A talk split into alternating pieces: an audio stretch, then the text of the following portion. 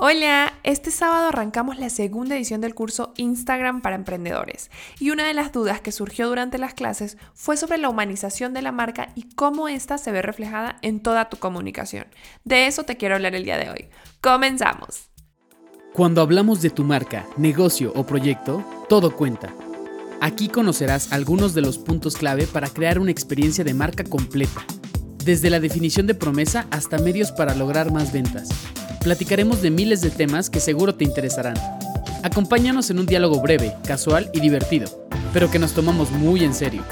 Te damos la bienvenida a tu podcast. Todo cuenta. Si eres de las personas que cree que humanizar una marca es que aparezca la cara de tu jefe o la de tus clientes todo el tiempo, este podcast te va a interesar. Y es que la verdad no está mal mostrar los rostros que están detrás de una marca. Está súper bien, de hecho. Pero esto no abarca todo lo que significa humanizar tu marca. De acuerdo a la Real Academia de Lengua Española, humanizar es hacer humano, familiar y afable a alguien o algo. Entonces, lo que nosotros tenemos que hacer es humanizar nuestra marca comercial y hacerla parecer un ser vivo.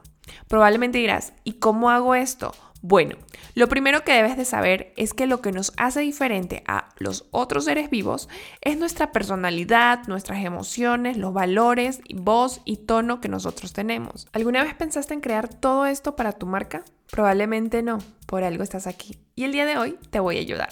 Lo que debes de saber es que la personalidad, según Aaron Walter, es la fuerza misteriosa que nos atrae a ciertas personas y nos aleja de otras. Aclarado esto, debes de saber que la personalidad de tu marca se representa en un conjunto de características emocionales.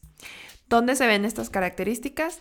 En dos cosas principales. Lo primero es tu identidad visual y lo segundo es tu identidad verbal. En tu identidad visual nos referimos a tu logo, a la paleta de colores que has elegido, las tipografías, los tipos de fotos, entre otros.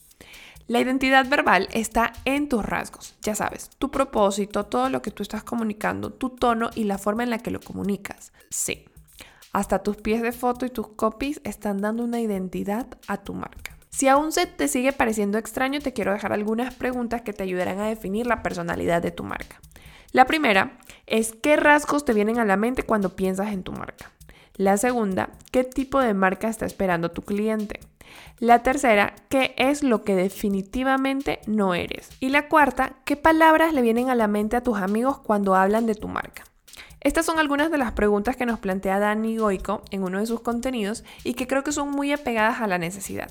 Este ejercicio lo realizamos en nuestro curso Instagram para emprendedores cuando empezamos a hablar sobre la humanización de tu marca. Si no te queda claro aún a lo que me refiero, ve a analizar las marcas que más consumes y con las que más interactúas. Estoy segura que te darás cuenta que tienen una personalidad clara. Una de las marcas de ejemplo que usamos este fin de semana fue Coca-Cola.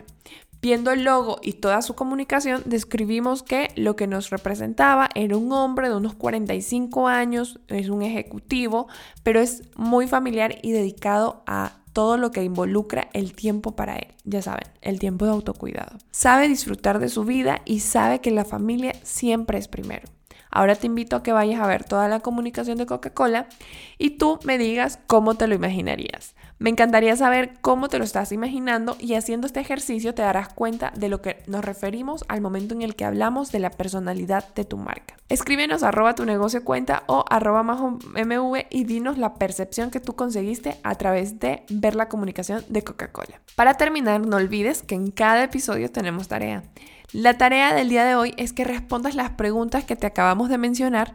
Estas te ayudarán a descifrar la personalidad de tu marca siempre destacando la escucha activa y toma nota de lo que tus clientes perciben y dicen de tu marca. Y como cada cierre, recuerda, tenemos que aprender a vivir en esta nueva realidad. Si tienes que salir de casa, toma todas las precauciones necesarias. Usa cubrebocas y respeta el distanciamiento social. La pandemia aún no ha acabado, no bajemos la guardia. Y cuídate de los mosquitos, el dengue también es una enfermedad de la que debemos cuidarnos. Sigue con nosotros para más información. Conecta con nuestras redes y cuéntanos sobre qué quieres conocer más. En una semana estaremos de vuelta para compartir más contenidos estratégicos. Recuerda que a la hora de comunicar y construir una experiencia de marca, todo cuenta.